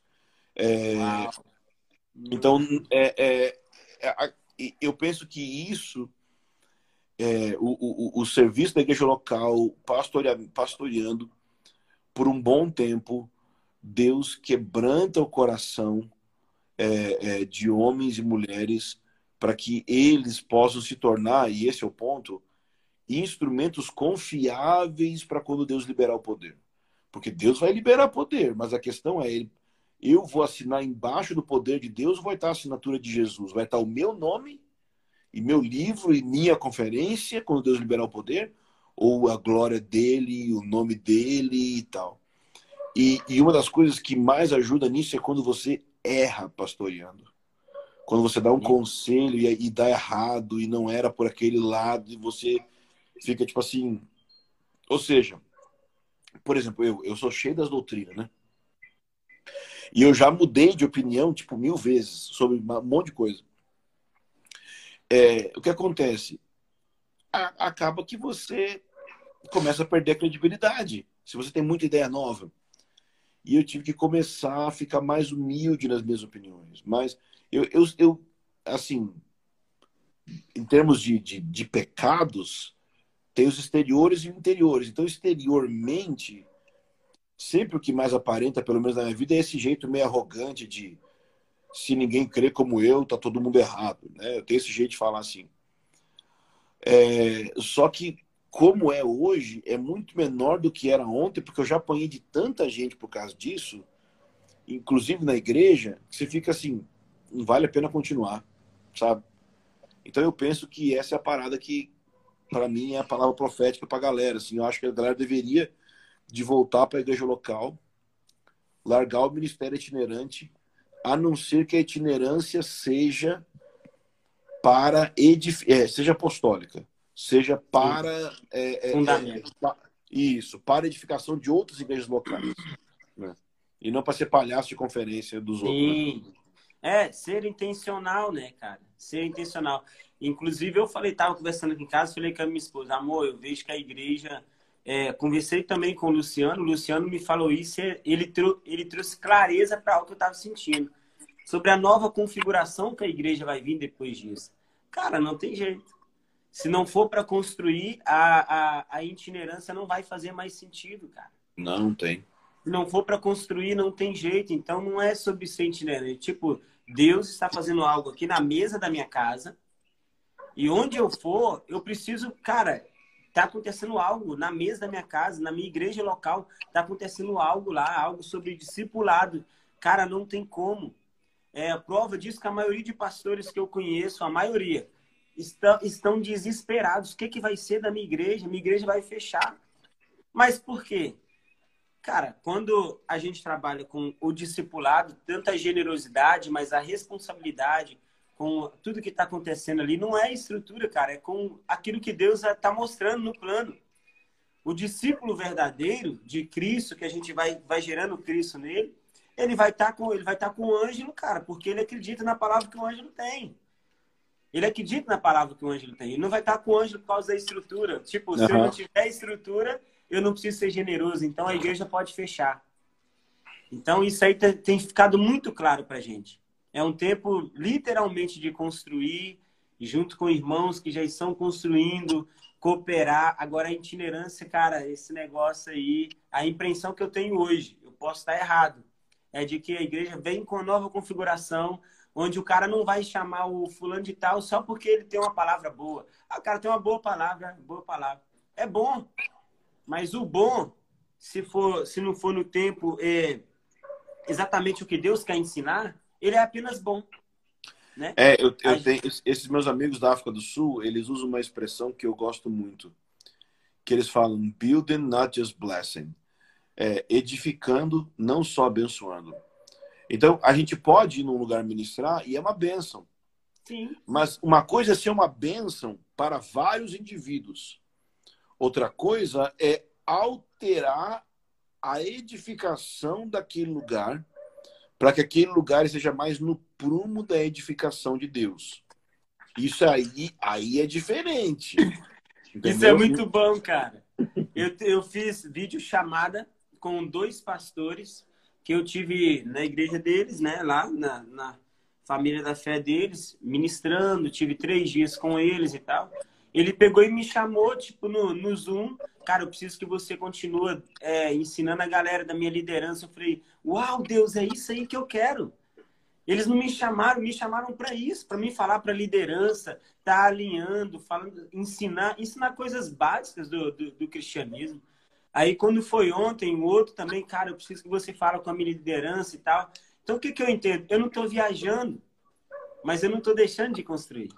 É. A gente, você está em casa, eu estou em casa, mas é com certeza tem pessoas aqui agora que estão tá ouvindo e falando, uau, é isso. Então, Ângelo, para mim ficou muito esclarecedor. Eu acredito que a gente deva ter 10 minutos nessa live apenas. Hum, acho, que tem, acho, que tem, menos. Você começou, menos. você começou 11h56. É, você, tem é? quatro então, minutos, você tem 4 minutos. Então eu não vou, eu não vou falar, eu não vou te perguntar. Não, mas se você se quiser começar a, a, a, outra live, a gente vai mais 15, 20 minutos na outra live, se você quiser. Você salva, salva essa, então, compartilha beleza. e começa a outra depois, tranquilo. Então, beleza, então tranquilo. Eu não queria tomar o seu tempo, sabe? Tô vendo as não. crianças aí, tá doido querendo o pai, tá querendo puxar. não, rolou até um silêncio aqui, eu não tô nem entendendo o que aconteceu. É mesmo, um silêncio Mano, é, então vamos lá. Então vou seguir o plano. Ângelo, vamos lá. Predestinação, cara. É o que a galera mais me pergunta, bicho. Sério? Porque, tipo, eu vou, eu vou ler um versículo para você. Atos 13, 48. Os gentios, ouvindo isso, regozijavam-se e glorificavam a palavra do Senhor. E creram todos que haviam sido destinados a É esse aí, cara. É esse aí mesmo. Vamos lá. Olha só. Eu estava pensando ontem, antes de dormir, como é que eu ia te responder isso. Que a gente conversou ontem, né? Sobre as perguntas. Então, assim, eu penso, em primeiro lugar, é, que não existe versículo bíblico que eu possa dar para te convencer de uma verdade se você não está disposto a ser convencido. Uau! Então, assim, yes. é, se, se, se eu já começo, se eu já começo na conversa é, partindo da base que eu não vou mudar de opinião, não tem que eu faça. E, e, e o contrário é verdadeiro também se o cara já está disposto a mudar, mesmo que seja errado e mentira, ele vai mudar também. Porque tem uma disposição prévia do coração. Então, é, na, na, na, na, reforma protestante, a gente tem um princípio que é o sola escritura. E o sola escritura basicamente é que somente a escritura é a base daquilo que a gente pensa, daquilo que a gente crê.